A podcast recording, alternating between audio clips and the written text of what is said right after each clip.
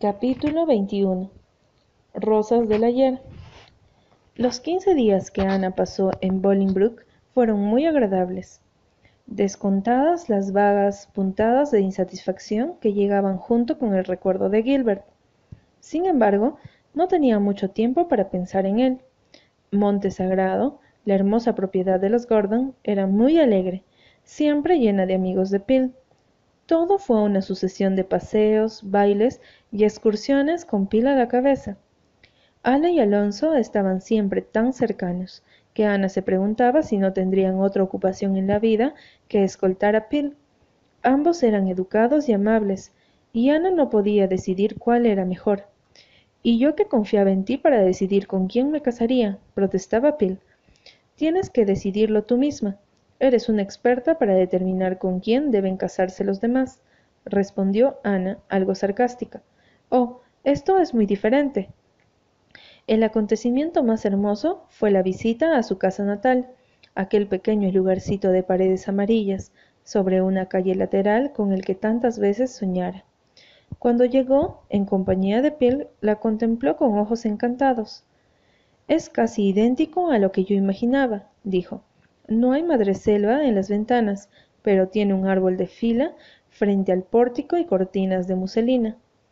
Cuánto me alegro de que esté todavía pintada de amarillo. Una señora alta y delgada abrió la puerta. Sí, los Shirley vivieron aquí hace unos veinte años, respondió a la pregunta de Ana. Tenían alquilada la casa. Lo recuerdo bien.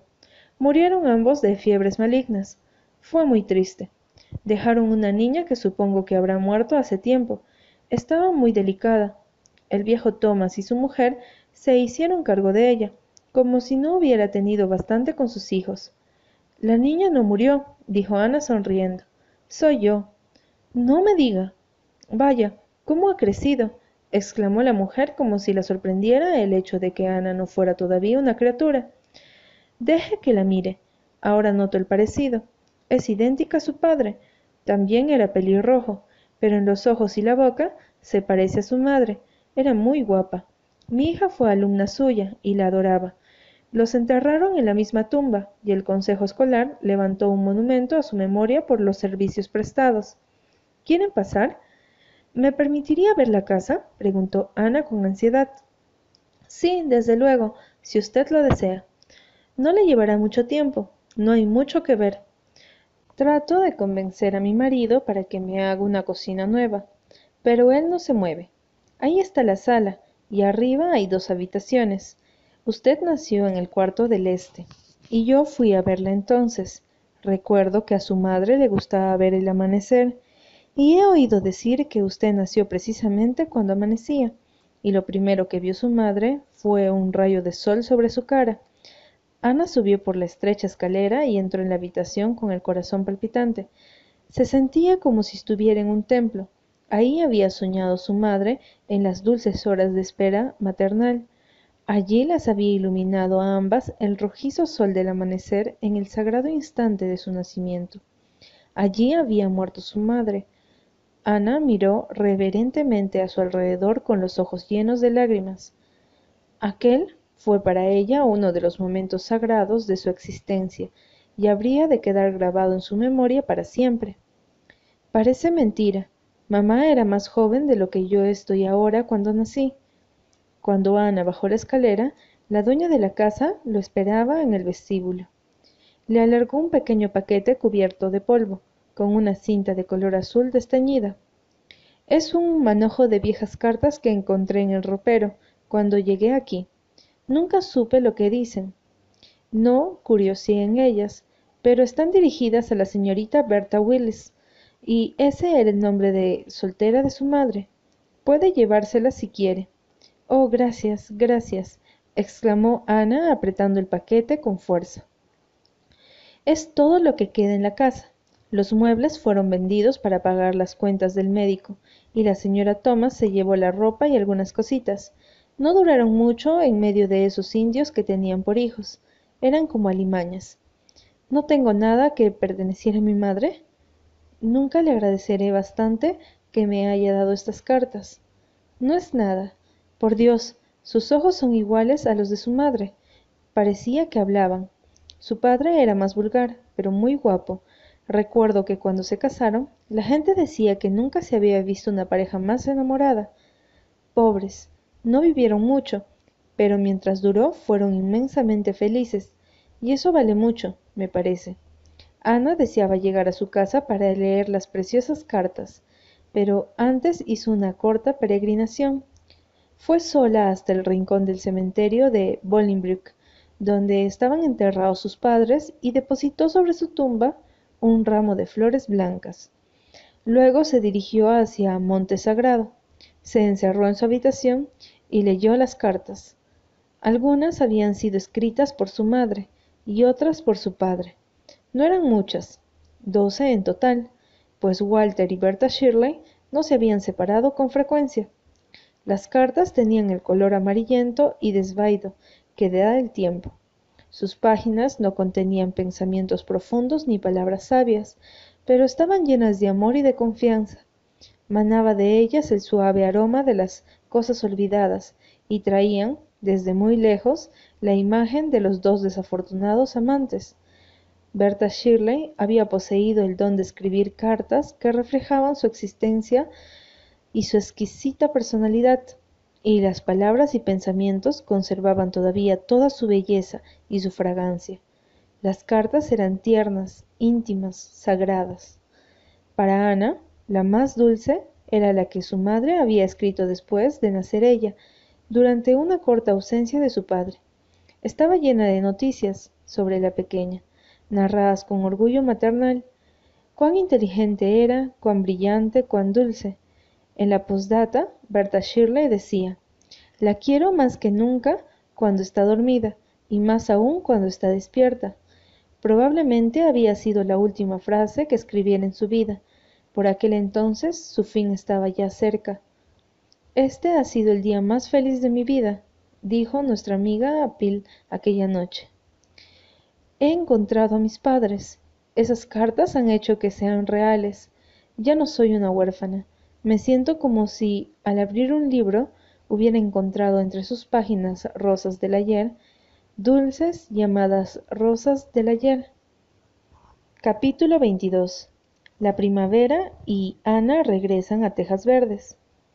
El reflejo de las llamas bailaban sobre las paredes de la cocina de Tejas Verdes. El atardecer era frío, y las dulces voces de la noche llegaban sutilmente a través de la ventana del este. Marila estaba sentada junto al fuego, por lo menos su cuerpo. Su espíritu vagaba por lejanos caminos con ánimo ligero. Últimamente había perdido así más de una hora que había pensado a dedicarse a sus tejidos para los mellizos. Supongo que estoy envejeciendo, decía. Marila había cambiado poco en los últimos nueve años. Estaba más delgada y sus rasgos se habían hecho más angulosos. Brillaban más hebras grises en sus cabellos, peinados siempre con el mismo moño bien sujeto por dos horquillas. ¿Serían siempre las mismas? Pero su expresión era muy distinta. En sus labios danzaban un cierto aire de buen humor. Sus miradas eran más suaves y amables, su sonrisa más frecuente y tierna. Marila recordaba toda su vida pasada, su niñez, no precisamente desdichada, pero sí llena de estrecheces, los sueños y esperanzas de su juventud, celosamente escondidos, los largos, oscuros y monótonos años de la edad madura, y la llegada de Ana, la impetuosa e imaginativa criatura llena de vida, con su corazón rebosante de amor y su mundo de fantasía, que había puesto colorido, brillo y calor en su existencia. Gracias a ella su vida había florecido como una rosa. Marila sentía que, de sus setenta años, solo había vivido los nueve que siguieron al advenimiento de Ana, y Ana llegaría a la noche siguiente. Estaría pronto en casa. Se abrió la puerta de la cocina. Marila levantó la vista esperando encontrarse con la señora Lyne, pero fue Ana quien apareció, con los ojos brillantes y los brazos llenos de flores. Ana Shirley, exclamó la anciana.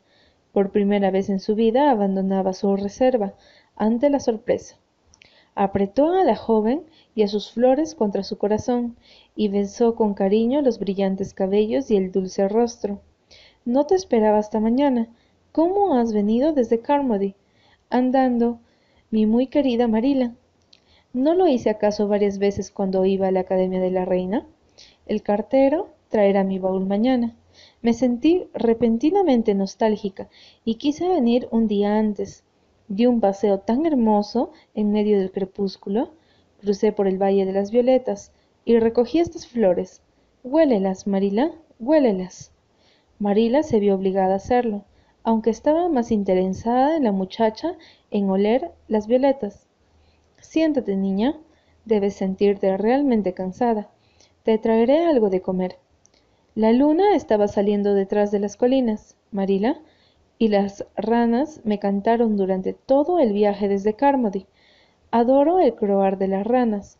Parece estar relacionado con mis mejores recuerdos de las noches primaverales. Siempre me acuerdo de la noche que llegué aquí cuando las oigo. ¿Se acuerda, Marila? Ya lo creo, dijo ésta con énfasis. No me parece que pueda olvidarlo nunca cómo cantaban aquel año en el pantano y en el arroyo. Las oía desde mi ventana y pensaba cómo podía sonar un canto tan triste y tan alegre al mismo tiempo. Oh, qué bueno es estar otra vez en casa. Redmond es espléndido y Bolingbroke delicioso, pero Tejas Verdes es mi hogar. He oído que Gilbert no vendrá este verano. No. Algo en el tono de Ana hizo que Marila la observara agudamente, pero la muchacha estaba aparentemente absorta de su arreglo de las violetas en un florero. ¿No son preciosas? preguntó. El año es como un libro, ¿no le parece? Y sus páginas están escritas con violetas en primavera, con rosas en verano y con hojas de manzano en el otoño, y en invierno con malvadas y siempre vivas. ¿Aprobó Gilbert sus exámenes? insistió Marila. Con sobresalientes, fue el primero de su clase. Pero, ¿dónde están los mellizos y la señora Lyne? Raquel y Dora en casa del señor Harrison y Davy en casa de Bowter. Me parece que aquí llega. Davy entró, vio a Ana, se detuvo y luego se precipitó contra la joven con un alarido de gozo. Oh, Ana, qué contento estoy. Mira, he crecido cinco centímetros desde el otoño. La señora Lyne me midió hoy y mira, Ana, mi diente delantero. Ya no está. La señora Lang ató la punta de un cordón al diente y la otra a la puerta, y luego la cerró de golpe. El diente se lo vendía a Milty por dos centavos. Él los colecciona. ¿Y por qué los quiere? preguntó Marila. Para hacerse un collar de jefe indio, explicó el niño, subiendo al regazo de Ana. Ya tiene quince, y todos le han prometido los suyos de modo que no vale la pena que ningún otro se ponga también a juntarlo. Te digo que los Bowter son grandes negociantes.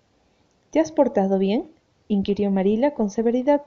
Sí, pero ya estoy cansado de portarme bien, Marila. Me cansaría mucho antes de ser malo, Davy, dijo Ana. Bueno, pero primero me divertiría, ¿no es cierto? Me arrepentiría después. El arrepentimiento no borra los pecados. ¿Te acuerdas de aquel domingo, el verano pasado, cuando faltaste a la escuela dominical? Me aseguraste entonces que no valía la pena ser malo. ¿Qué hiciste hoy con Milty? Pescamos y espantamos el gato, y buscamos huevos, y gritamos en el matorral detrás del granelo de los Bowter. Allí hay un eco magnífico. Dime, Ana, ¿qué es el eco? Quiero saberlo.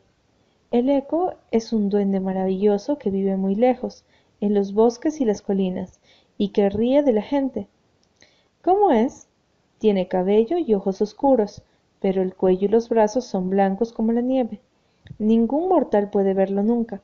Es más veloz que un ciervo, y todo lo que podemos conocer de él es su voz burlona. Puedes oír su llamada en la noche y su risa bajo las estrellas, pero no puedes verlo. Si lo sigues, vuela a la colina y allí se ríe de ti. ¿Es verdad, Ana, o es una soberana mentira? Davy, ¿no tiene sentido común para distinguir un cuento de hadas de una mentira? Entonces, ¿qué es lo que grita desde el matorral de los Bowter? Quiero saberlo. Te lo explicaré cuando seas más grande.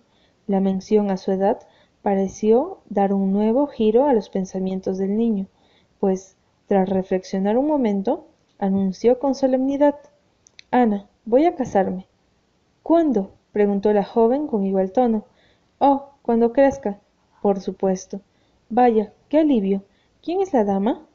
Stella Fletcher. Está en mi misma clase. Es la más guapa de todas. Si muero antes de crecer, ¿me prometes que la vigilarás?